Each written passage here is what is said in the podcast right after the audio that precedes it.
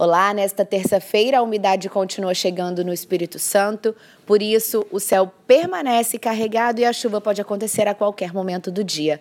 Veja mais detalhes na programação da TV Vitória.